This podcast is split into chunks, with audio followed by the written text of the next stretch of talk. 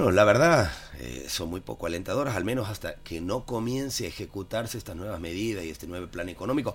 A ver, hay que ver el lado positivo. Tenemos un nuevo plan, hay nuevas medidas, ahora hay que ver que se ejecute, como bien lo decías vos.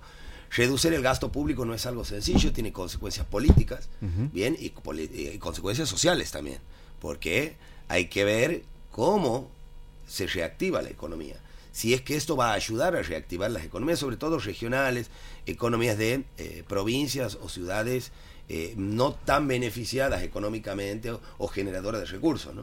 Entonces, me parece que hay que, mínimo tenemos que esperar tres meses a ver cómo comienza a actuar y cómo impactan los mercados. Hoy han sido los anuncios, vamos a ver cómo cierran los mercados hoy, cómo abren mañana y como siempre estar atenidos a la especulación de los que más tienen. Porque aquí, como yo digo, aquí son cuatro personas, se sientan a tomar un café y deciden cuánto, le van a, cuánto va a valer la comida de 45 millones de habitantes. Mm. Esa es la realidad.